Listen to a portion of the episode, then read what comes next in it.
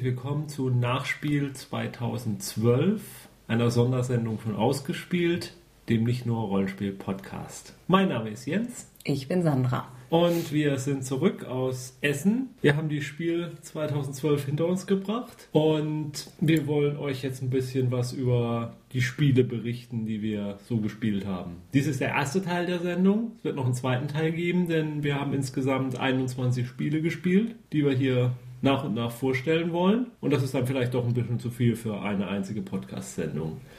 Ja, zum Einstieg, bevor wir mit dem Spiel loslegen, wollten wir kurz so unseren Gesamteindruck zur Messe zum Besten geben. Donnerstag war es schon relativ voll. So, also wir hatten schon leere Donnerstage, aber es war jetzt auch nicht katastrophal voll. Der Freitag war eigentlich ziemlich ähnlich. Samstag war direkt bei Öffnung ziemlich leer, also nicht nur für einen Samstag leer, sondern auch im Vergleich mit den anderen Tagen. Wurde dann aber doch ziemlich bald voll. Was ich auch bemerkenswert fand, am Samstag, die vorderen Hallen waren voll. Je weiter mm, man nach hinten mm. kam, umso entspannter wurde es. Gut, das gilt auch für die anderen Tage, aber da war das Verhältnis nicht so krass, finde ich. Mm. Also Samstag war es ja so, in Halle 12 jaulten die Klimaanlagen vor sich hin, weil sie offensichtlich vollkommen überlastet waren. Und wir haben sogar unseren Platz bei Pegasus dann aufgegeben, weil die, glaube ich, auch noch, ich glaube, genau hinter der Wand vom Pegasus stand, war das. Also das habe ich echt nicht ertragen. Ich wurde aggressiv und es war auch trotzdem eben noch relativ warm da, weil die Klimaanlage nicht hinterherkam. Und das war einfach nicht zu ertragen. Ja, also ja. Im Gegensatz dazu war es halt in den anderen Hallen eine mhm. angenehme Atmosphäre. Also Halle 4 zum Beispiel war gut zugänglich. Man konnte, man hat durchaus Spieltische ergattern können, standen sogar zum Teil welche frei bei Spielen, die jetzt gerade nicht so gefragt waren. Ja. Und ja, Sonntag war es jetzt sehr entspannt. Ja, haben wir leider jetzt nicht mehr so viel von gehabt, weil wir ja ziemlich früh dann fahren mussten. Also ich, ich komme immer wieder zu dem Schluss, man müsste, man müsste in der Planung irgendwie das so hinbekommen, dass der Sonntag noch komplett als zum Spielen genutzt werden kann. Mhm. Weil, also für uns jetzt. Ja, ja, ja, also, klar. Also, weil, weil es ist einfach der, der entspannteste Tag auf der ja, Messe. Ja. Andererseits ist man aber auch platt. Ja, ja, wenn man seit Donnerstag da ist, ja. Ja, das so, so allgemein zu den Tagen.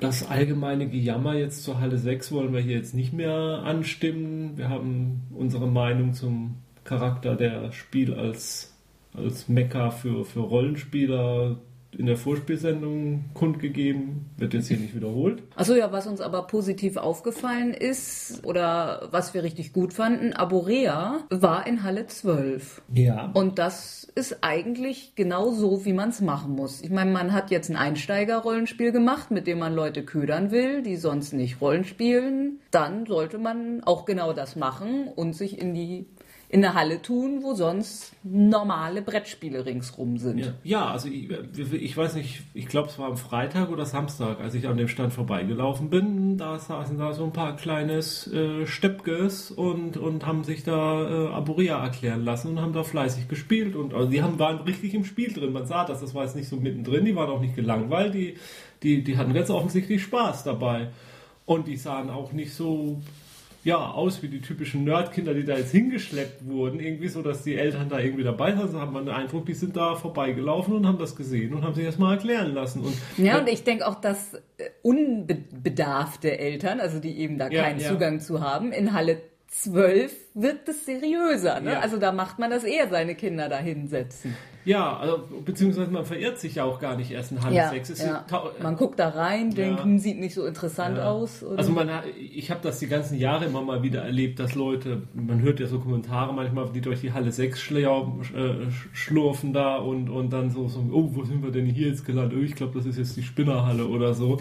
Na, wo ja zum Beispiel Daniel von System Matters erzählt hat, dass er bei seinen, seinen, seinen Cthulhu-Runden durchaus auch mal Leute hatte, ja. auch da dann mal ja, ausprobiert haben. Da muss man dann aber wiederum auch sagen, dass der Pegasus-Stand mhm. mittlerweile auch so ein Anziehungspunkt geworden ist, weil einfach, weil halt viel mehr Brettspiel da ja, stattfindet ja. als alles andere ja. und dadurch dann vielleicht auch nochmal angesteuert wird. Echt Hut ab vor dem 13-Mann-Verlag, dass sie das so gemacht haben. Die hatten übrigens auch noch einen Stand in Halle 6. Mhm. Aber wie gesagt, Hut ab, also fand ich super die Aktion. Ich hoffe, das hat auch was gebracht und äh, es bringt irgendwas ein, die Aktion. Also wäre wünschenswert.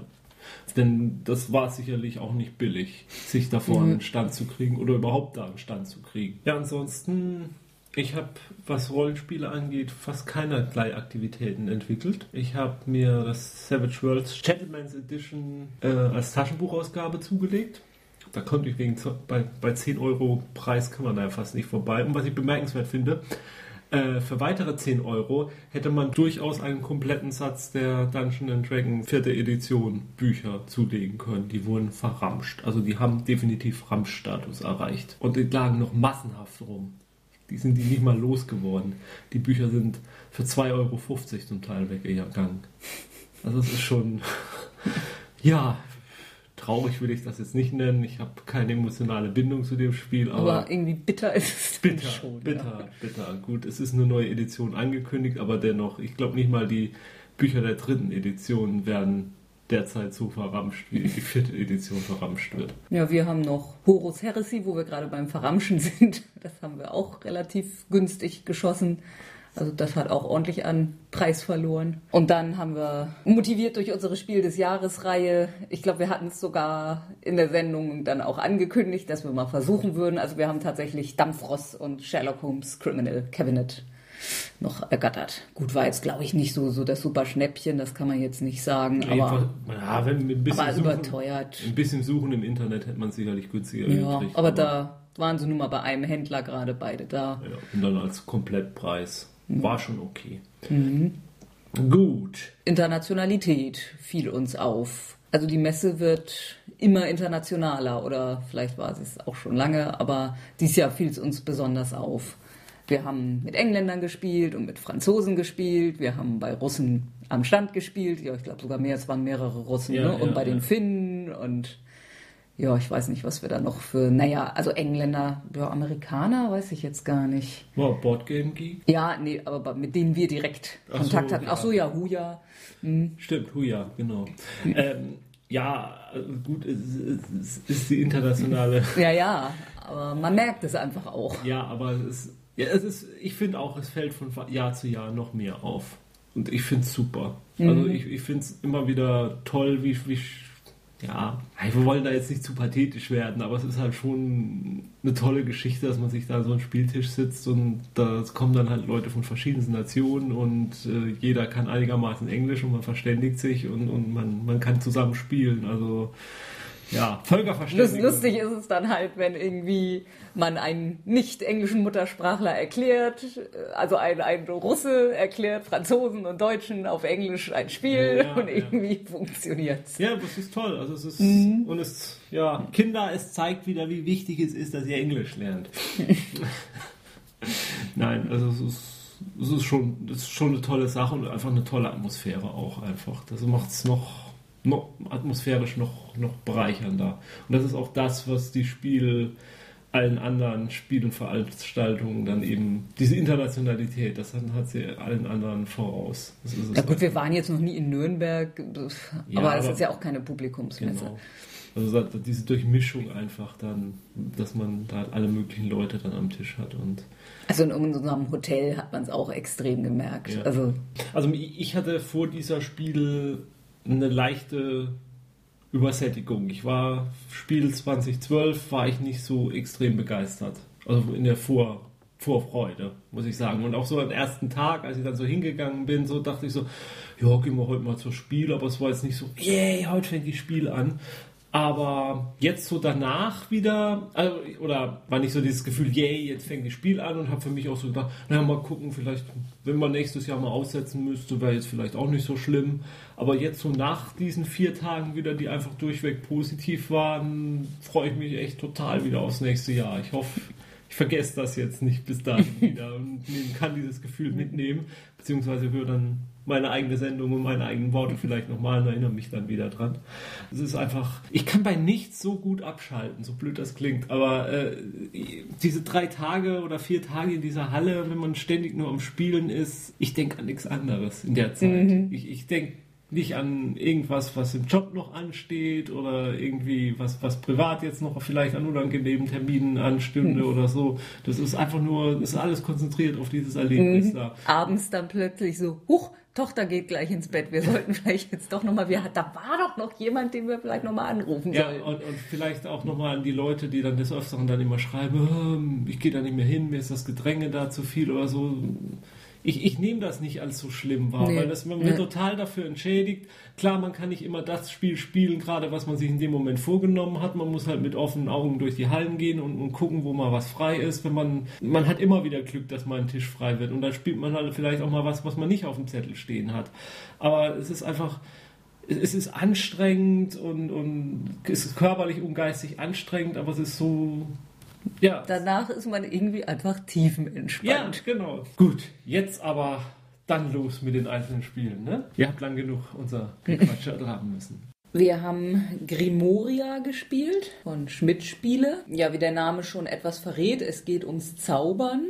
Ja, ich habe gerade nachgeschlagen noch. Grimoria heißt Zauberbuch auf Französisch. Ja, man hat auch eins. Also jeder Spieler hat sein eigenes kleines Zauberbuch. Und das ist tatsächlich ein kleines Buch. Also da sind auch Seiten drin. Insgesamt 15 Zauber, glaube ich. Mhm. Am Anfang der Runde wählt jeder Spieler geheim aus, welchen Zauber er sprechen möchte in der Runde, indem er an der Stelle in seinem Buch das Lesezeichen reinlegt. Man kann nicht von Anfang an alle Zauber benutzen. Im Laufe des Spiels werden die besseren Zauber freigeschaltet, für alle gleichzeitig. Und einerseits ist dieses Zauberbuch eine sehr witzige Idee, ist mal was anderes, aber ich fand es nicht so richtig praktisch, dass man da so, also dieses Konzept, dass jemand verdeckt auch eine Nummer wählt, also weil auch wer die schwächeren Zauber wählt, kommt früher dran. Mhm. Und also so die Art Konzept gibt es ja in vielen Spielen. Und ja, in diesem Buch zu blättern, fand ich ein bisschen mühsam. Und ich bin mir auch nicht sicher, wenn man das wirklich viel spielen würde, ob das Buch nicht ziemlich schnell leiden würde. Ja, also was ich dran nicht so schön fand, war, dass man, dass man nicht ständig alle Zauber so vor sich gesehen mm, hat. Also man mm. musste dann, jetzt gerade am Anfang muss man dann immer wieder von vorne durchblättern. Ja gut, theoretisch kannst du auf dem Spielbrett gucken, da sind ja diese Ja, aber das sind ja nur Symbole. Bildchen, ja. Also die Symbolsprache finde ich da jetzt auch nicht so eindeutig, mm. dass man da sofort auf den ersten Blick erkennt, was ein Zauber bewirkt. Ja, im Moment, im Prinzip ist es so ein bisschen auch ein Deckbuilding-Game, weil man sich dann eben mit bestimmten, äh, weil dann immer drei Karten zur Auslage sind, aus denen man dann wählen kann. Das sind entweder Ortschaftskarten, die werden dann verdeckt gelegt, bringen am Schluss Siegpunkte. Oder das sind eben Gefährten, nennt es sich, glaube ich. Die legt man dann offen vor sich aus und die bringen dann meistens nur bestimmte Extra-Boni in der Endabwertung. Also es gibt zum Beispiel dann einen, einen Prinzen, der bringt dann nochmal extra Punkte für jeden anderen, für fünf Gefährten, die man hat. Fünf mhm. verschiedene Gefährten, die man hat. Und so, so in solchen Varianten, aber immer erst in der Endabrechnung. Und dann gibt es ein paar Karten auch, die dann zum Beispiel, dass man ein Gold kriegt, wenn man als Erster in der Runde drankommt. Genauso gibt es eine Karte, die man ein Gold kriegt, wenn man als Letzter in der Runde drankommt. Ich hatte zum Beispiel beide Karten, also ich bekam Und im Zweispielerspiel, ja, ja, machst du immer zuerst oder zuletzt. Und das ist so ein bisschen so Deckbuilding-Light, finde ich. Ja, wobei Deckbuilding ja eigentlich bedeutet, dass du die Karten kaufst und ja, dann immer wieder einsetzt. Ja, aber ja man, man, baut sich, ja okay, aber man baut sich das halt so ein bisschen auf mhm. vor sich, seine Magier, ja, was auch immer das eigentlich sein soll, was man sich da aufbaut. Man legt dann Könige und Prinzen mhm. und Schmied und. Mhm. Ja, ja, im Prinzip haben wir den Großteil jetzt tatsächlich schon erklärt. Also man nimmt eine von den drei ausliegenden Karten. Der Zauberspruch ist manchmal, dass man ein Geld, zwei Geld, drei Geld kriegt oder irgendwie eine Karte nochmal ziehen darf ja, okay. oder austauschen darf. Es gibt auch Angriffszauber. Ja mit denen man Karten aus einem anderen Spielerablage klauen kann. Gibt auch Schutzzauber dagegen. Ja, genau. Aber. Ja, und dann eben diesen Schatzkartenstapel, auf den man auch über einen Zauber Zugriff ja. hat. Ja, und die Zauber sind verschieden angeordnet. Es gibt, es gibt auch schwarze Magie. Mhm. Da gibt es dann wieder extra Karten, wenn man schwarze Magie wirkt, dass man dann extra Punkte kriegt, beziehungsweise das schwarze Magie gibt einen Zauberspruch, mit dem bewirkt wird, dass schwarze Magie nicht funktioniert in dieser Runde. Ich finde, es ist ein Familienspiel. Also wirklich, mhm ja, mit Kindern zusammengespielt. Gerade obwohl die Altersangabe, ich glaube, es war ab 10 oder so, die ja. ist dann wiederum relativ hoch. Ja, gut, man muss halt ein bisschen lesen mhm. können. Äh, mit, äh, ja. mit 10 kann man lesen. ja, so diese Sonderfunktion der Karten und so vielleicht. Mhm. Aber ich kann es mir einfach gut vorstellen, dass man mit Kindern spielt, die auf Harry Potter stehen oder so, wenn man da so ein Zauberbuch hat. Das, das ist ganz gut gemacht. Also von der Aufmachung ist es super. Also da kann man nichts sagen. Das ist, aber ja, ansonsten habe ich jetzt nicht das Gefühl, dass es so furchtbar nee. abwechslungsreich und interessant für viele Spieler wäre. Ja, also es zu kaufen käme für mich gar nicht in Frage und ich denke auch in ein paar Monaten habe ich das Spiel vergessen. Ja, dann haben wir gespielt Die Paläste von Carrara von Hans im Glück. Das ist auch eine Neuerscheinung. Da hat man ja, im Prinzip die Wahl zwischen zwei Aktionen. Da ist noch eine dritte, aber die haben wir irgendwie gar nicht gemacht. Ich glaube, die macht man deutlich seltener. Es gibt sechs Städte, in denen jeder Spieler Gebäude bauen kann.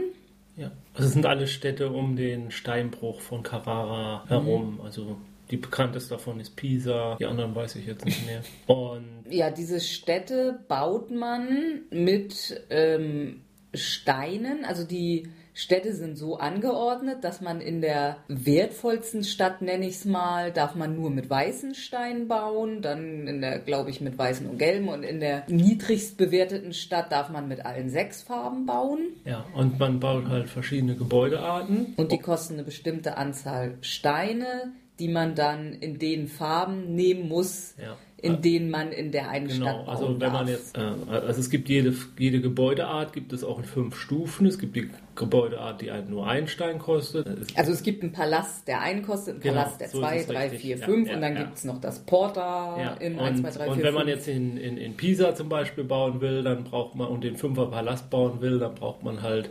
fünf weiße oder gelbe Steine. Wenn man den gleichen Palast in der Anfangsstadt bauen will, dann kann man irgendeine Farbe fünf Steine nehmen. Das ist vollkommen mhm. egal. Da das ist klar, sind die weißen und gelben Steine natürlich wertvoller. Dementsprechend werden die Steine auch ins Spiel gebracht. Das ist nämlich eigentlich das Witzigste fast mhm. mit an dem Spiel. Da ist so eine Drehscheibe auf dem Brett.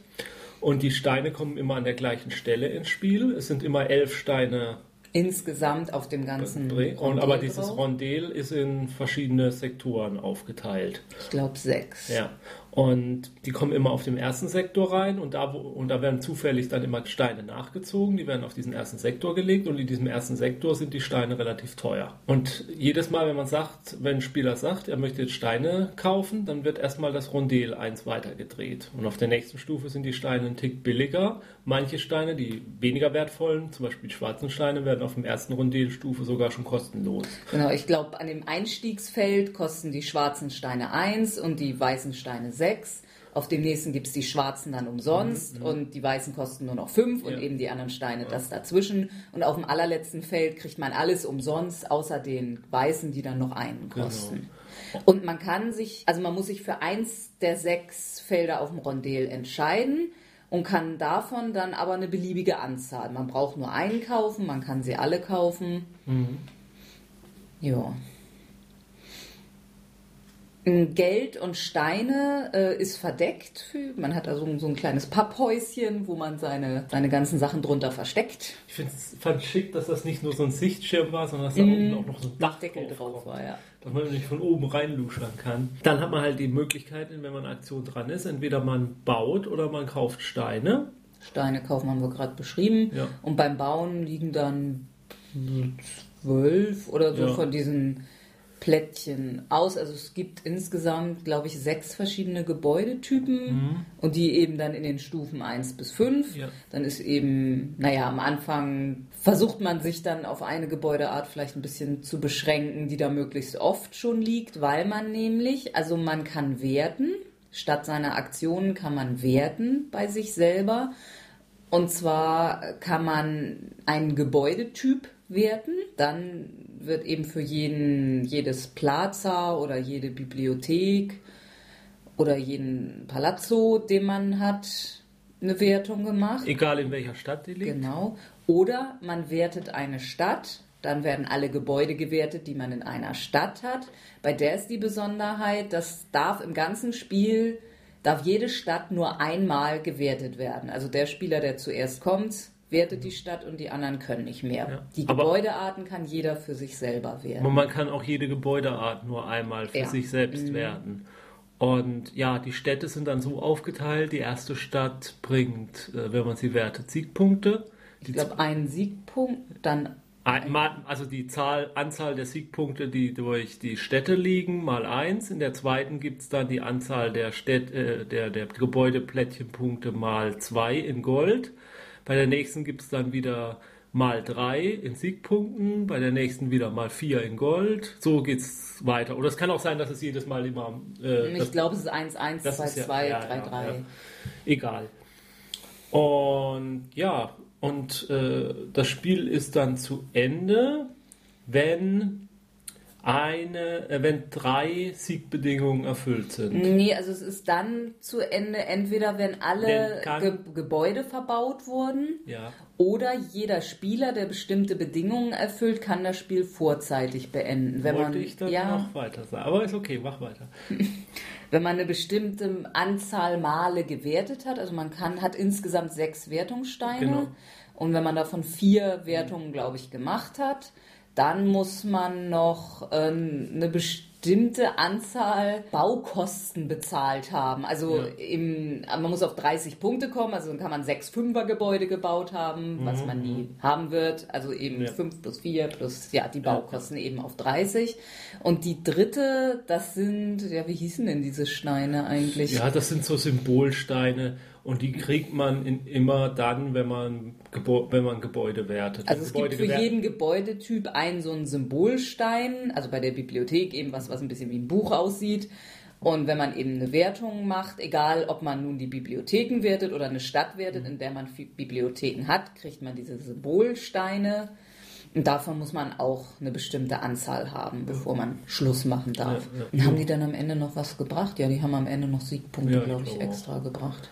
Und ja, also das Taktische daran ist natürlich dann raus zu abzuwarten, wann es der richtige Zeitpunkt ist, zum Beispiel eine Stadt zu, zu werten oder ob es oder wann es der richtige Zeitpunkt ist, eine Gebäudeart zu werten. Auch gerade bei den Städten steht man halt nur Zeitdruck, dass der andere Spieler das machen kann. Da muss man immer den anderen Spieler im Auge behalten. Wie viel hat der da schon liegen? Ist es für den eigentlich jetzt lohnend, da zu werten? Und man muss immer das Rondel ein bisschen im Auge behalten. Wann kaufe ich? Da nicht gerade eine ja. sau gute Gelegenheit gerade ja, ist. Ja. Und ja, also so hat mir. Und manchmal ist man gezwungen zu werten, wenn man einem das Geld ausgegangen ist. Zum Beispiel mhm. muss man irgendwas werten, um neues Geld zu kriegen. Ja. Also das war mein Problem am Anfang des Spiels. Ich habe mich dann irgendwann so auf einen bestimmten Gebäudetyp versteift und wollte dann unbedingt noch das letzte Gebäudeplättchen abwarten von dem Typ, dass es kommt und das kam nicht und irgendwann muss ich mir entscheiden, jetzt muss ich doch werten, weil ich sonst nichts mehr hätte tun können. Ja, also mir hat es Spaß gemacht. Ich fand es sehr interessant. Ja, aber also richtig, richtig vom Hocker gehauen hat es mich auch nicht. Nö. Also es war nett, es machte überhaupt nichts falsch. Ja, ja. ja also es, es, hat aber schon, es hat schon nette Mechaniken, muss ich schon sagen. Also ich, ist ein Spiel, was ich auch jederzeit nochmal spielen würde. Dann haben wir Santa Cruz gespielt von Hans im Glück. Da besiedelt man eine große Hauptinsel und zwei kleine Nebeninseln. Man bekommt als allererstes, kriegt jeder Spieler zufällig drei Wertungskarten und kann sich dann ein ja, Kartendeck wählen. Also es gibt zwischen den Siedlungen, die es da gibt, gibt es Straßen, Flusswege, einfach die, die Küsten, die man mit Schiffen befahren kann. Und in den Decks sind diese Arten der Fortbewegung unterschiedlich verteilt. Also es gibt ein ausgewogenes Deck, wo zwei Straßen, zwei Flüsse, zweimal Schiff drin ist und dann gibt es eben welche, wo eine der drei Sachen deutlich in der Mehrheit ist. Man hat als Gebäudetypen, die man bauen kann, zwei Leuchttürme, drei Kirchen und eine bestimmte Anzahl Häuschen. Mhm. Und, äh, und äh, ja, also auf dem Spielbrett äh, verteilt werden am Anfang des Spiels Plättchen, mhm. verdeckt. Mhm. Äh, das sind ähm, normale Ortsplättchen und dann gibt es noch Vulkanplättchen, die sind halt um einen Vulkan herum. Und dann es noch die Küstenplättchen. Die Küstenplättchen sind von Anfang an offengelegt. Mhm. Man startet das Spiel, indem man äh, an der Küste irgendwo anfängt zu siedeln. Das ist auch eine Aktion, die keine Karte kostet. Mhm. Und ab dem Zeitpunkt kann man dann von diesem Ort aus oder halt von einem anderen Küstenfeld, wenn man noch eine Schiffskarte hat, aus weiter siedeln. Und man deckt dann immer Plättchen auf, äh, das um das Plättchen, was man besiedelt hat, herum sind deckt man auf und dann kann man eben weiter siedeln. Und dann sind auf dem Plättchen zum Beispiel ein Hüttensymbol, dann kann man halt dann, wenn man dahin kommt mit einer Karte, eine Hütte bauen oder es ist eben ein Kirchensymbol, dann kann man eine Kirche bauen und kriegt dann auch entsprechend da stehen Siegpunkte Punkte. drauf, die man kriegt. Und dann, gerade bei den Häusern, gibt es noch so Waren, die man da erhält. Also es gibt Fische und Mehl. Ja, im Prinzip erhält man die Waren nicht. Also die sind erstmal das nur ist dann nur aufgedruckt und man hat dann da dran gebaut. Ja. Und dann Gold und Holz. Ja. Und der Witz ist dann eben dabei, man hat diese Wertungskarten und kann die dann jeder, wenn man dran ist, in seinem Zug statt zu siedeln, kann man auch eine Wertung spielen. Und diese Wertung gilt dann für alle Spieler. Und das kann zum Beispiel sein, sieben Punkte für alle Spieler, die eine Schafsfarm haben. Und dementsprechend schaut man dann natürlich, dass man diese Wertungskarte dann spielt, wenn man es selbst erfüllt und wenn möglichst wenige der Gegenspieler dieses erfüllen, dann hat man nicht sieben Karten. Es gibt da jetzt verschiedene Sachen der Wertung. Ja, es gibt eben für jeden dieser Rohstoffe eine Wertungskarte. Dann gibt es, wenn man mehrere Siedlungen an Flüssen oder vier Städte in einer Reihe mit Straße verbunden oder so und so viele Küstenstädte. Also da gibt es auch zwei verschiedene Typen. Entweder es gibt eine feste Anzahl Siegpunkte, wenn du mindestens vier in einer Reihe hast. Oder es gibt eine Karte, zum Beispiel, du kriegst drei Siegpunkte für jede Siedlung an einem Fluss. Also das können dann natürlich noch sehr, das sind dann gerade Wertungskarten, wo man sich immer fragt, warte ich noch ein bisschen und baue noch eine Siedlung mehr oder nicht. Ja. Und dann gibt es noch, ja, mit den Vulkanen gibt es zum Beispiel eine Wertungskarte, die Punkte abzieht für alle Leute, die am Vulkan gebaut haben, quasi Vulkanausbruch. Und die Siedlungen Und die werden Siedlungen werden zerstört, ja. Und ja, das macht man dann, bis alle Karten abgespielt sind von Mhm. allen Spielern. Sowohl Wertungen als auch Ja. diese Fortbewegungen. Und dann wird das Spielfeld abgeräumt. Ja, bis auf die, also diese Küstenplättchen und normalen Plättchen und Vulkanplättchen, Ja, die die, bleiben bleiben liegen. Nur die Siedlungen Ja, und so werden, werden abgeräumt. abgeräumt. Und dann ist der Spieler, der jetzt zu dem Zeitpunkt die wenigsten Siegpunkte hat, der darf sich dann. Nee, erst kriegt jeder, Jeder kriegt- Spieler noch eine weitere ähm, Siegbedingung, äh, Wertungskarte. Wertungskarte. Und dann kann sich der schlechteste Spieler eben aussuchen, welches Deck er jetzt spielen will. Das heißt, er kann mit seinem, was er hat, weiterspielen. Er kann aber auch das Deck von einem anderen Spieler jetzt Und das nehmen. Deck beinhaltet sowohl die Wertungskarten als auch die Straßenflussschuss. Genau. Und danach wird dann eine, kann dann jeder Spieler hat ja dann vier Wertungskarten auf der Hand und dann muss eine davon wieder abgeworfen werden. Also entweder behält er halt die, die er gekriegt hat und wirft einen der alten ab oder ja. Er wirft die neue. Ja, und dann spielt man das Ganze nochmal. Nur jetzt weiß man natürlich, was wo liegt, weil es ja schon offen aufgedeckt ist. Und man weiß, welche Wertungskarten im Spiel sind und kann Ja. deshalb noch besser versuchen, Ja. dass man bei den anderen mitgewertet Genau. wird. Und dann wird das nochmal durchgespielt, die Karten, und dann ist das Spiel vorbei. Und dann sieht man, wer vorne liegt. Mhm. Meistens ich. ja. Ähm, ist auch ein gutes Spiel, aber kein sehr gutes. So ja, es, auch, sagen. also es macht auch überhaupt nichts falsch, hat ein paar nette Elemente drin. ja, aber es zündet nicht wirklich. Nee. Also ich, ich finde auch die, diese Mechanik, dass man nach der ersten Runde alles abbaut und dann nochmal von vorne Es, anfängt. es ergibt einfach von der Geschichte her äh, keinen Sinn, warum man dieses besiedelt, dann. Doch, da dann vergehen dann hunderte Jahre, so. die ganze alles ist zerstört und abgeraubt, aber es gibt noch alte also es ist, Aufzeichnungen ist, ist äh, postapokalyptisch. Ja, ja. Ah. Also die zweite Runde spielt dann in der Postapokalypse. Ah. Das ist äh, das erst, der erst, die erste Runde ist präapokalyptisch Dann findet die Apokalypse mal kurz statt. und dann ja. ist Mhm. das andere postapokalyptisch. Alles klar. Nur die, nur die Schafe haben überlebt, die Mhm. stehen da immer noch, wo sie sind sollen. Ja. Es ist auch ein. Mit der Familie kann man das auf jeden Fall auch gut spielen. Das ist auch ein schönes. Familienspiel, denke ich. Ich glaube auch nicht, dass es. Ist auch so ein Spiel, wo man nicht so viel Streit machen kann. Nö. Gut, es kann zufällig mal sein, dass man natürlich Ja. da baut, wo jetzt gerade jemand anders bauen wollte, aber Ja, ja, aber es ist immer irgendwo Platz. Ein weiteres Spiel, was wir gespielt haben, war Rondo Rondo. von Schmidt-Spieler auch. Ganz schnell zusammengefasst, eigentlich, man hat ein, äh, man hat, man hat ein Brett mit, mit mehreren Zahlen drauf, die, die in Kreisen angeordnet sind. Mhm. Zwischen den Kreisen gibt es nochmal Querverbindungen. So ein bisschen Trivial Pursuit Ja, vom, ja. vom Aufbau her. Man beginnt in der Mitte äh, zieht Farbchips und muss die, äh, muss die Farbchips auf gleichfarbige Zahlen legen und kriegt dann die Punktezahl der Also Zahlen. die Punkte sind, glaube ich, 1 bis 5 Ja. und das ist eben die Zahl man- an Siegpunkten, ja. die man kriegt. Und man muss, man muss die Karten halt immer in einer, äh, man muss die Plättchen immer in einer Reihe legen, kann dann, Abzweigung. ja, kann dann so viele Plättchen wie man will quasi legen und wie man kann legen. Jeder kann maximal fünf Plättchen gleichzeitig Ja, haben. und dann kriegt man eben die Punktzahlen davon. Und das Spiel ist zu Ende, wenn bestimmte grau gekennzeichnete Felder alle weg sind.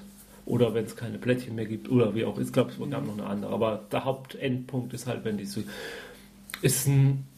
Ja, so, so ein leichtes Denk-Knobelspielchen. Ist sowas, was ich wieder sagen muss. Das ist was, was ich typischerweise auf dem PC in der Mittagspause spielen würde. Nicht als Brettspiel. Nö, also. Ja, ich würde auch gar nicht mehr dazu sagen wollen. glaub ich. Ja. Dann haben wir PI gespielt von Tree Frog Games. Ja, genauso wie auch Doctor Who, ein Spiel von Martin Wallace. Und ja, PI ist ja, ein typisches Privatdetektiv-Szenario. Ich glaube, es ist, soll auch Los Angeles sein, was auf der Karte dargestellt ist. Mit Ocean Drive und Ja, allen möglichen Lokalitäten. Und es geht einfach darum, einen Kriminalfall zu lösen, ganz klassisch wie Cluedo. Mit wer, wer, wo, mit was? Oder nee, Nee. wer, wo, was für, eine, für ein Verbrechen. Genau.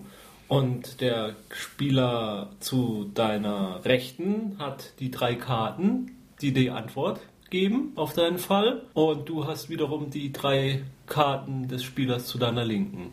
Ja, geht auch schon zu zweit. Mhm.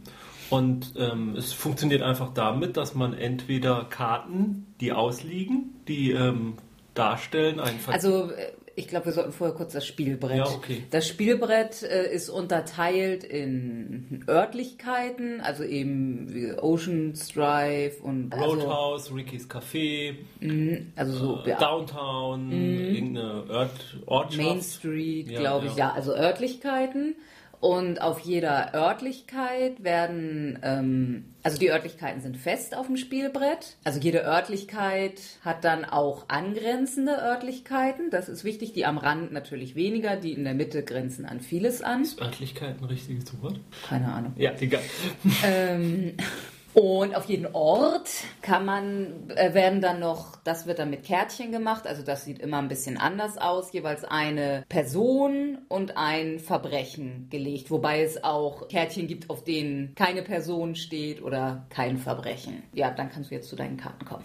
Ja, dann am Rande des Spielbretts liegen immer Ich glaube neun. eine Anzahl Karten, vermutlich neun, aus. Und man hat jetzt zwei Möglichkeiten, wenn man seine detekti- detektivischen Fertigkeiten einsetzen will.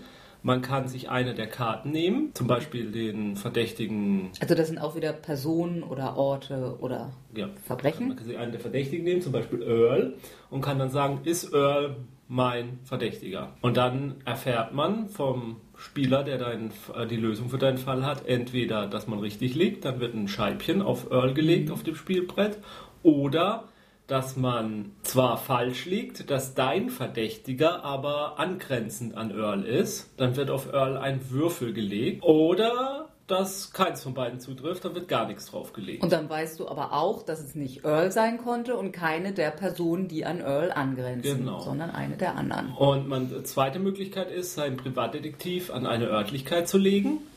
Und dann erfährt man alles über die Örtlichkeit, in der er liegt und über die angrenzenden Örtlichkeiten. Dann erfährt man, ob dein Verbrechen eines dieser äh, entweder genau da liegt, dann wird eine Scheibe draufgelegt Aber oder nicht- angrenzt. Aber die, die Scheibe wird dann nicht auf das Verbrechen gelegt. Du weißt dann nur eines deiner drei, das du rauskriegen musst. Ist Du weißt, es ist entweder die richtige Person oder der richtige Ort oder das richtige Verbrechen, aber du weißt nicht welches davon. Ja. Und, und so erarbeitet man sich dann nach und nach die Lösung seines Falls. Und es kann natürlich passieren, dass man eine bestimmte Sache nachfragen möchte, zum Beispiel ob äh, Baxi das Verbrechen begangen hat, aber die Karte liegt gerade nicht aus.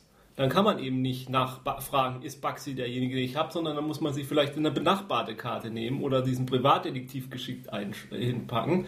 Das ist also ein bisschen ein ganz kleiner Glücksfaktor ist dabei, aber dieses Glück kann man dann durch geschicktes Kombinieren wieder ausgleichen. Und wer als erstes den Fall gelöst hat, der hat dann eine Aktion, kann dann seine Aktion darauf verwenden und sagen, ich glaube, das Verbrechen wohl, äh, ich, mein Verdächtiger ist Earl. Er hat sein Verbrechen am Oceans Drive begangen und das Verbrechen war Mord. Und wenn man richtig liegt, hat man seinen Fall gelöst. Und je nachdem, wie früh man seinen Fall gelöst hat, kriegt man Siegpunkte. Der Letzte, der den äh, Fall löst, der kriegt gar keine Siegpunkte. Und dann kommt der zweite Fall ins Spiel. Dann kriegt man einen zweiten Fall. Und das geht fließend ineinander über. Dann kriegt, dann, kriegt man dann, dein Nachbar kriegt dann halt noch drei neue Lösungskärtchen. Und dann muss man diesen Fall ermitteln. Und wenn man drei Fälle durchermittelt hat, dann ist das Spiel zu Ende. Und dann wird geguckt, wer hat die meisten Siegpunkte.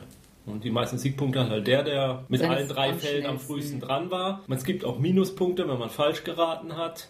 Dann kriegt man Strafpunkte und ja, das ist das Spiel. Und Sandra, ja, sag du was, wie es dir gefallen hat?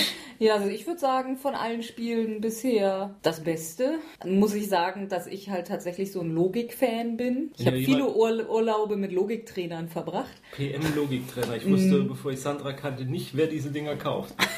ja, deshalb ist es natürlich irgendwie genau mein Spiel. Ich meine, es ist auch wieder abzuwarten, ob sich das irgendwann abnutzt. Aber naja, Logiktrainer habe ich auch viele, viele Jahre immer mhm. dieselbe Rätselart gemacht.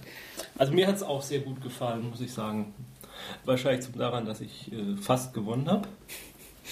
Naja, unschieden. Mhm. Gegen diesen Franzmann. Mhm. Und, aber es ist ein schönes Spiel, doch, doch. Also bin vielleicht nicht ganz so begeistert wie Sandra, aber ich bin auch sehr angetan. Ja, vor allem, also das ist jetzt auch wieder eine Art Spiel, wo ich sagen das habe ich so noch nicht gesehen. Das heißt jetzt nicht, dass es sowas nicht gibt, aber. Ja, es ist schon ein bisschen wie Cluedo auch. Ja. Und Cluedo erfragt man sich ja auch so ran.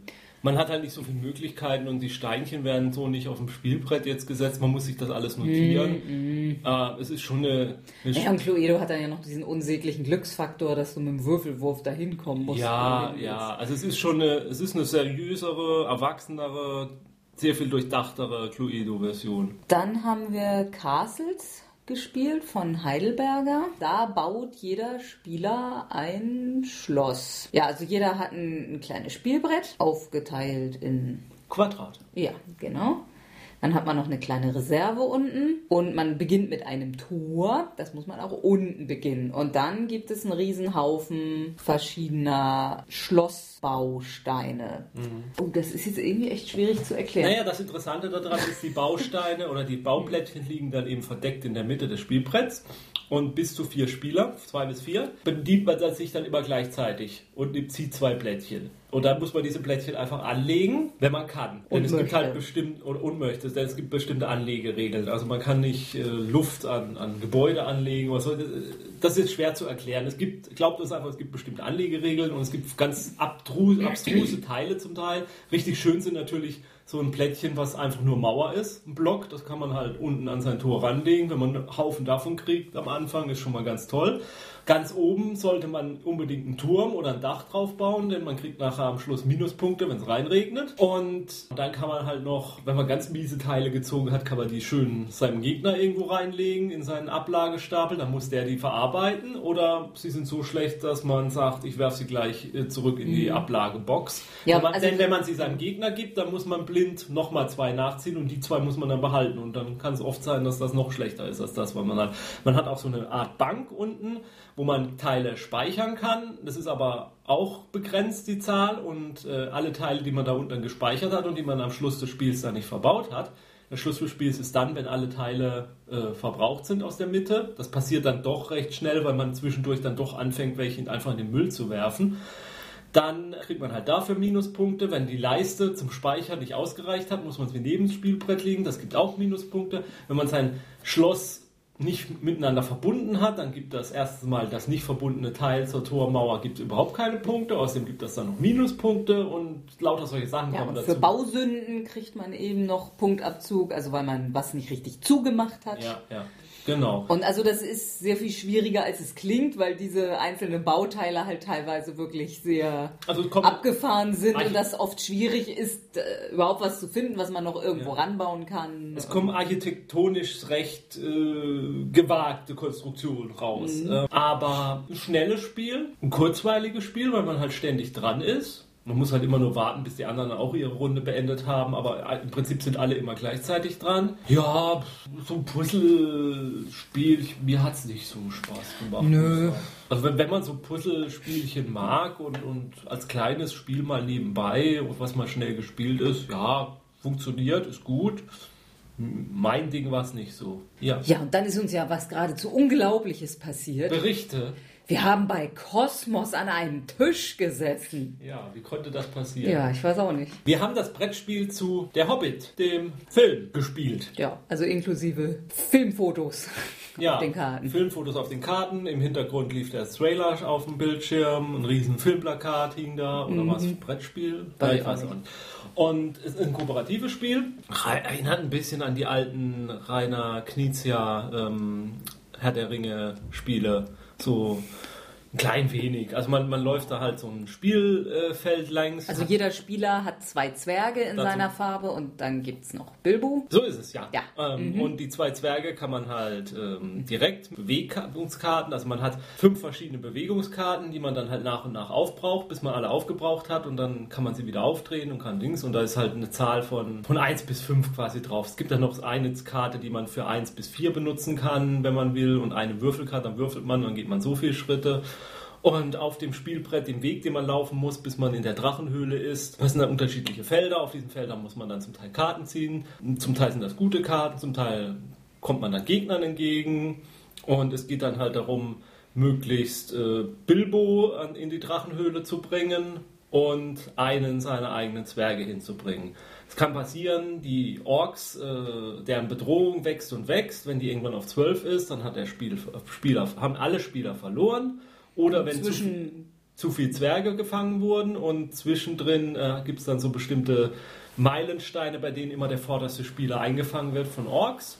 Und er kann dann aber auch mit Kartenkombinationen wieder befreit werden. Jeder hat dann immer Karten auf der Hand. Das, sind, das können Sonderkarten sein, mit denen man sich extra bewegen kann. Zum Beispiel eine Pony-Karte, mit denen kann man dann zwei Spieler gleichzeitig bewegen, wenn sie das gleiche Ausgangsfeld haben. Oder sich selbst und Bilbo bewegen.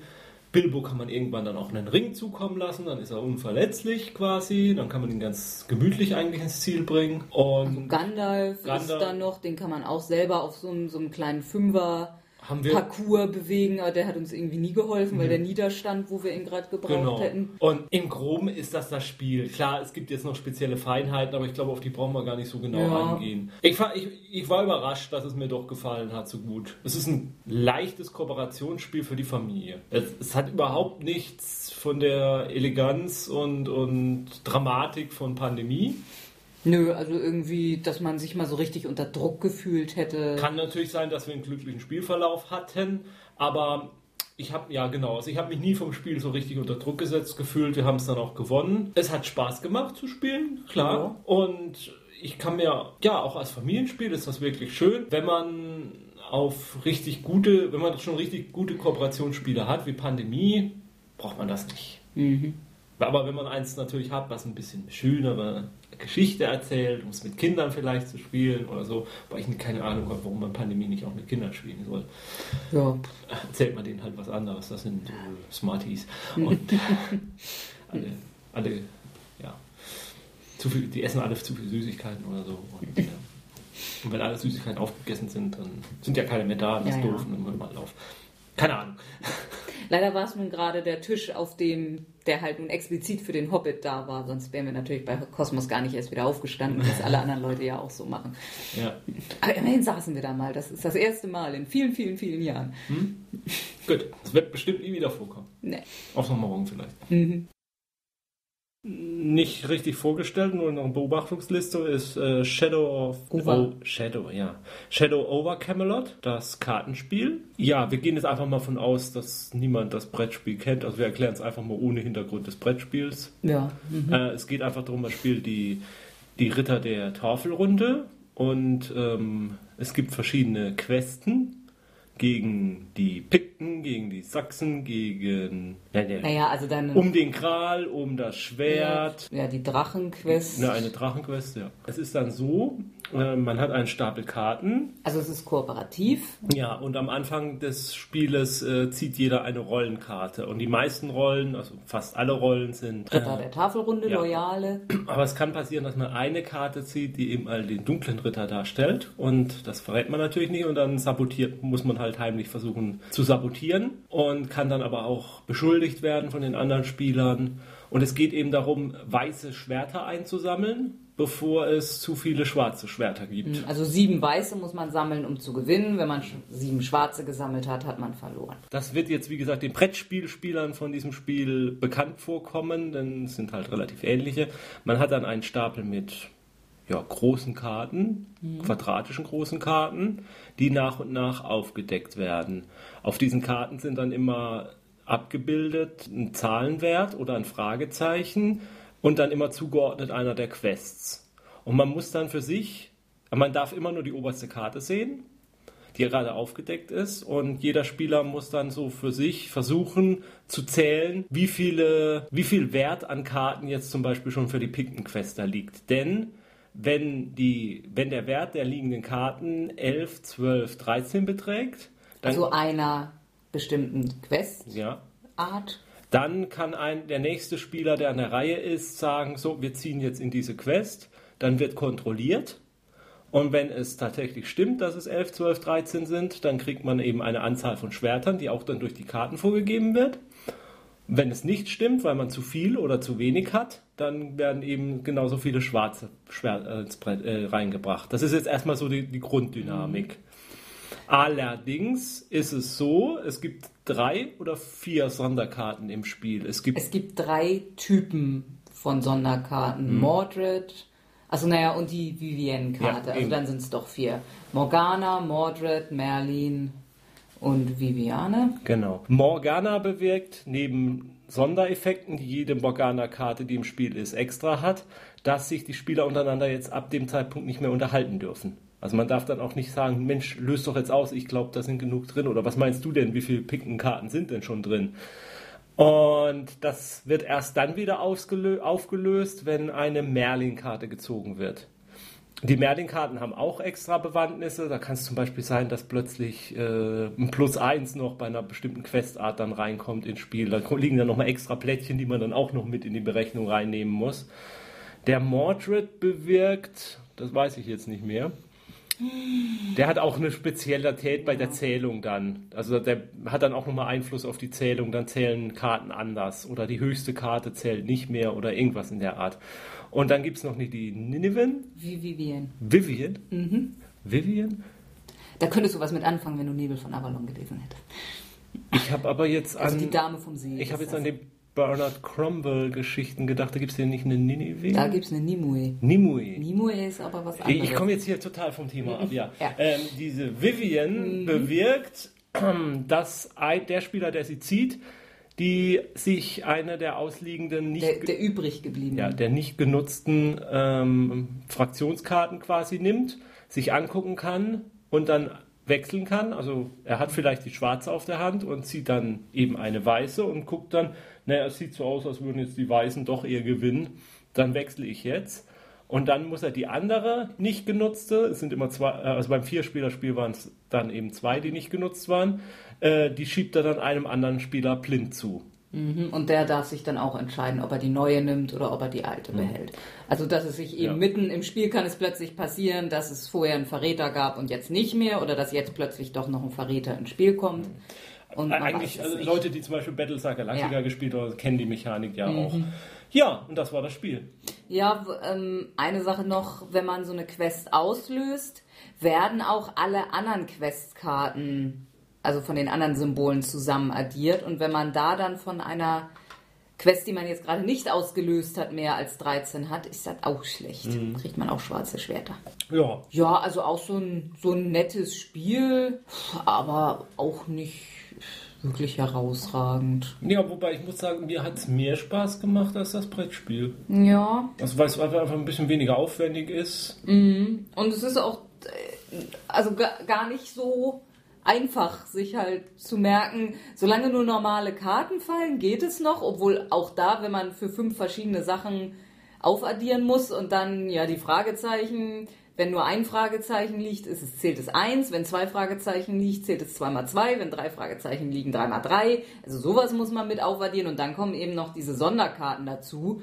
Und also dann wird es langsam schon wirklich schwierig. Ja, und ich glaube, das ist eins dieser Spiele, wenn man es mit Kindern spielt, hat man überhaupt keine Chance mehr. Ja, weiß ich jetzt nicht, weil dafür musst du ja auch schon vernünftig zählen können. Und ich glaube, ja, Kinder. Das habe ich jetzt vorausgesetzt. Ja, ja. Und ich weiß nicht, ob dann die, die Merkfähigkeit von Kindern immer noch so gut oh, ist. Okay. Oder ob das dann nicht auch schon nach. Wir werden das in einem Langzeitstudie ja. beobachten mhm. weiter. gut. Also mir hat es gefallen.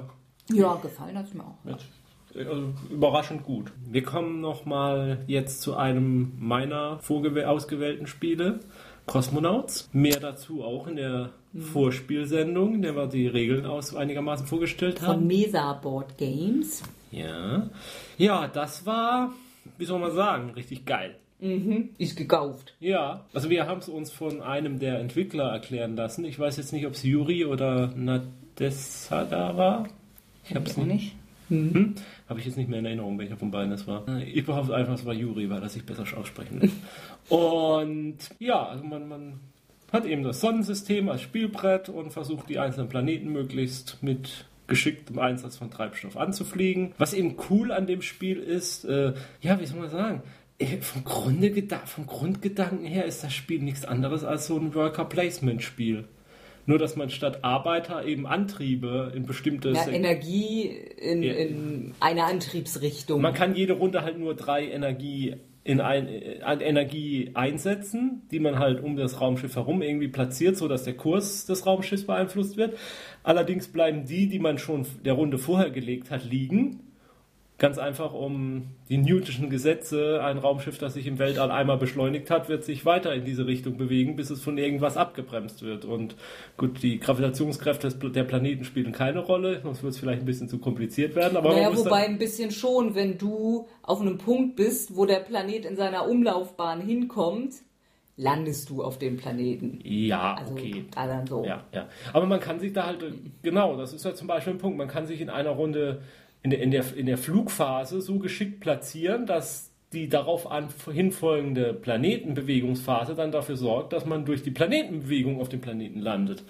Und ja, schön ist, wie gesagt, wenn man, wenn man in eine Richtung beschleunigt hat, dann muss man eben auch wieder mit genauso viel Antrieb abbremsen, sonst wird man sich weiter in diese Richtung bewegen. Und da muss man schon aufpassen, wie man, sein, wie man haushaltet mit dem Raum. Mhm, nicht, äh? dass man dann plötzlich über sein Ziel hinausschießt ja. und nicht mehr abbremsen kann. Und es klingt ich glaube, es klingt ein bisschen kompliziert, aber im Spiel selbst ist die. die es ist die, total einfach. Ja, es ist so elegant gelöst. Auch noch beim Erklären dachte man, uh, da muss man ganz schön aufpassen. Ja. Aber das hat man so, das ist so einleuchtend und dann mhm. grafisch mhm. auch so einfach dargestellt. Also in unserem Vier-Personen-Spiel hat ein einziges Mal einer hinterher gemerkt, hups, ich bin nicht ganz da, wo ich hin wollte. Ja. Aber das war auch. Selbst, selbst wenn man dann Berge von, von also wir hatten mal, wir hatten zwischendurch mal Situationen, in denen um ein Raumschiff herum zehn oder elf äh, Energiesteine drumherum in verschiedene Richtungen. In verschiedene Richtungen und, und das Raumschiff landete exakt da, wo wir es haben wollten. Und das ging jedem Spieler so, der da so gespielt hat. Und ich glaube, auch alle Spieler, die also wir zwei haben es dann eben gekauft und einer der anderen Spieler hat es auch mhm. gekauft und bei dem dritten war ich mir jetzt nicht sicher, ob der mhm. mit dazugehörte zu dem anderen mhm. oder wie mhm. das war. Aber also wirklich, wirklich, mhm. wirklich cool. Ja, und eben auch, dass man das Gefühl hat, also das jetzt so in natürlich alles ein bisschen in Anführungszeichen, aber dass so die physikalischen Gegebenheiten da schon äh, so, so, aber auch so, so clever irgendwie in Spielmechanismen umgesetzt ja, sind. Ja, ja. Und dann eben auch, also äh, als Ziele hat man halt die Planeten äh, des Sonnensystems und den hellischen Kometen, der natürlich so ganz anders verläuft als die. Ja, der hat so eine anderen. wirklich extrem elliptische Bahn. Genau, so einmal quer durchs ganze Sonnensystem und da ist natürlich auch manchmal, wenn man auf dem landet, ist es manchmal sinnvoll, da einfach zwei Runden drauf zu sein und sich von dem transportieren zu lassen, weil man dann natürlich ein gehöriges Stück weit durchs Sonnensystem Ja. kommt, weil der so eine ganz andere Bahn hat. Ja, Und Also so diese Taktik. Und dann gibt es auch noch so, so eine Art Ereigniskarten, wo dann immer der Spieler, der dran ist, sich eine von aussuchen kann, womit man dann auch manchmal andere Spieler ärgert. Ja. So. Ma- Mal mehr Klötze einsetzen darf als die drei. So dass man auch fast jede Runde immer auch ordentlich grübeln muss, so wie mache ich es jetzt am besten und Ja, und dann gibt es eben diese Zielkarten, das hattest du mich ja gefragt in der Vorspielsendung, was denn da so drunter vorstellbar ist. Da wusste ich es nicht so genau, da geht es halt darum, man kriegt nochmal extra Punkte, wenn man auf einem bestimmten Planeten der Erste war. Oder auch, wenn man es schafft, auf dem einen bestimmten Planeten der Zweite zu, gewesen zu sein, was ja noch schwieriger ist. Hm, Wobei ich da jetzt gerade überlege, wie das dann im Zwei-Personen-Spiel eigentlich ist. Ja, werden wir, werden wir sehen. Aber ja, also wirklich rund. Ich finde, es, ich find, es ist wirklich ein rundum gelungenes Spiel. also auch optisch und Ja, es stimmt das Optische. Es ist einfach dieses, die Planeten da drumrum zu bewegen, jede Runde finde ich cool. Ähm, ich finde, wie gesagt, wie, wie man dieses eigentlich an sich simple oder schon fast schon abgenutzte Spielsystem des Worker Placement so cool in einem Spiel versteckt, dass man es eine ganze Zeit gar nicht merkt, dass man eigentlich gar nichts anderes macht, weil es so in dieses Szenario versteckt ist. Von mir wirklich eine absolute Empfehlung, fünf Sterne. Wir haben gespielt Escape the Curse of the Temple. Und es gibt auch noch eine Erweiterung dazu namens Illusion. Die haben wir aber nicht gespielt. Nee. Okay. Von wem ist das? Von Verlag? Ja. Queen Games. Queen Games. Ja, es ist ein sehr entspanntes, ruhiges Spiel. Nicht? Wohl überlegt muss man vorgehen, nicht hektisch werden. Ja, also es war, glaube ich, auch ein, ein recht auffälliges Spiel.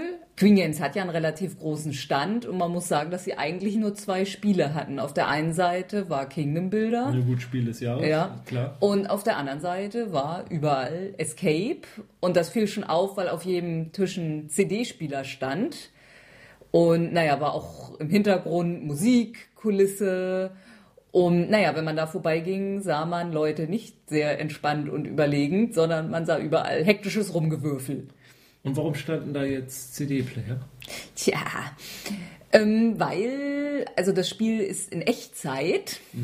Nach zehn Minuten hat man entweder gewonnen oder verloren. Und ja, die CD, also im Gegensatz zu Space Alert sagt die CD gar nicht so viel. Man hätte so gesehen auch eine Sanduhr oder, Ja. oder sonst was dahinstellen können. Sagt eigentlich nur, wann es losgeht. Dann zweimal zwischendurch ein Countdown, Genau. wo man dann bestimmte Dinge tun muss und dann kommt ein Död, wenn es fertig ist. Ja. Ja, also das Spiel an sich, äh, man ist halt, man erforscht halt eben so einen Tempel. Ähm, da werden dann äh, Plättchen ausgelegt. Die Plättchen werden halt ausgelegt, wenn man bestimmte Würfel, Ein, ja, bestimmte. Symbole würfelt. ja, Ja. bestimmte Symbolkombinationen durch seine Würfel erreicht hat. Man kann Würfel speichern. Wenn man halt zum Beispiel zwei Symbole braucht und das eine schon gewürfelt hat, kann man das speichern und würfelt mit den restlichen Würfeln. Alle sind gleichzeitig dran und würfeln alle zusammen. Es ist kooperativ, aber jeder versucht so für sich. Dann gibt es halt bestimmte Stellen im Tempel, an denen man dann eben Symboles ansammeln muss mit seinen Würfeln. Äh, hat man das geschafft, kann man Kristalle nehmen, die auf einem extra Blättchen liegen und kann die dann auf dieses legen und man muss halt diese Kristalle, die auf diesem extra Blättchen liegen, abarbeiten, denn man kann erst dann den Ausgang erreichen, auch den man auch erst finden muss aus dem Kartenstapel, aus dem nachgezogen wird. Man kann erst dann aus, wieder raus aus dem Tempel, wenn man eben genug von diesen Kristallen von dieser Karte abgearbeitet hat. Denn Weil man muss es schaffen, bestimmte Symbole so viel zu würfeln, wie noch Kristalle da sind. Also beziehungsweise plus eins. Das muss jeder alleine machen. Und da man nur fünf Würfel hat, darf man natürlich nicht mehr als vier Kristalle da noch liegen haben. Genau. Sonst dann noch auf den Würfeln ähm, gibt es eine schwarze Maske. Ja. Wenn man die würfelt, wird der Würfel geblockt. Den darf man nicht mehr benutzen. So lange, bis jemand eine weiße Maske würfelt. Mit einer weißen Maske kann man zwei schwarze Würfel, also zwei, zwei Würfel mit schwarzen Masken wieder ins Spiel bringen. Also so- das kann man auch kreuz und quer kooperativ. Also man schreit auf, hat einen weißen Würfel, nimmt du einen Würfel wieder rein und nimmt du wieder rein und ja. Ja, kurze Korrektur, es ist eine goldene Ja, Maske. ja. Ähm, ja, ja, und, und- dann nach zehn Minuten ist es halt vorbei, eine Partie. Ja. Und dann, dann, dann wummert das Herzchen halt ein bisschen, was am Fliegen war. Wir haben verloren. Ja, schmächlich verloren. Haben den Eingang noch aufgedeckt, aber sind nicht mehr hingekommen. Mhm. Ähm, ich sag's mal so. äh, wenn man einen langen Spieleabend hinter sich hatte und es ist jetzt so, sage ich mal, zwölf und man will noch nicht auseinandergehen und vielleicht noch mal ein Spielchen spielen, aber alle hängen schon ein bisschen durch, dann ist das genau das richtige Spiel, um es auf den Tisch zu bringen, um nochmal alle wieder wach zu machen. Ähm, auch bestimmt in der Gruppe ganz lustig so und man schreit sich da ein bisschen gegenseitig an. Und mit Kindern ist es bestimmt Und mit Kindern ist es Sache. bestimmt auch cool, weil die halt nicht warten müssen. Aber ja, sonst ist sonst es nicht. Also vor allem, äh, wenn man es jetzt mit Space Alert vergleicht, was ja. ja. auch so ein hektisches Spiel ist, finde ich Space Alert ein bisschen cleverer. Also weil bei dem ähm, Escape hatte ich jetzt das Gefühl, wir haben öfter mal Fehler gemacht. Passiert einfach in der Hektik. Man, man schielt darauf, man will gerade zwei bestimmte Symbole mhm. würfeln und dann hat man ein bisschen Tunnelblick und dann habe ich manchmal die Würfel in der Hand gehabt und habe gefragt, war da, mich selber gefragt, oh, war da jetzt gerade eine schwarze Maske? Naja, weiß ich jetzt nicht mehr, mache ich weiter. Ja. Also, und das ist eben, bei Space Alert macht man natürlich auch ständig Fehler, aber darauf basiert ja eigentlich das ganze Spiel. Das ist ja auch das, was das Spiel so lustig macht. Also meinst, die, Spiel, die, die, Fehler werden einem dann später halt vorgehalten. Eben, also, genau. Man macht eben ja erstmal und dann kontrolliert man ja hinterher ja, ja. quasi alles und dann sieht man die hm, Fehler. Also hm. es passieren tatsächlich keine aus Versehen Fehler so ja, oder oder das finde ich dann vielleicht ein bisschen unglücklich. Ich meine, gut, klar, es macht dann trotzdem Spaß und ist dann ja auch nicht so tragisch, aber ja, weiß nicht. Also ja, ist deshalb für uns jetzt, gibt keinen Grund, es zu kaufen. Wenn Töchterchen so alt wäre, dass man es mit ihr spielen könnte, könnte man sich vielleicht überlegen. Ja. Und damit beenden wir den ersten Teil unserer Spiel 2012. Berichterstattung? Ja, in dieser Folge waren eher die Familienspiele und im zweiten Teil konzentrieren wir uns ein bisschen mehr auf die Geek-Spiele, wobei sich das irgendwie schwer abgrenzen lässt, aber nach irgendeinem Kriterium mussten wir die Spiele auf zwei Sendungen verteilen. Der zweite Teil folgt dann quasi in einer Woche, wenn alles gut geht, mhm. wovon wir ausgehen. Und ja, könnt euch dann da auf einiges militärisch herausforderndes Nazi-Invasions- Flotten zurückschlagendes gefasst machen. Bis dahin, spielt schön weiter. Tschüss. Tschüss.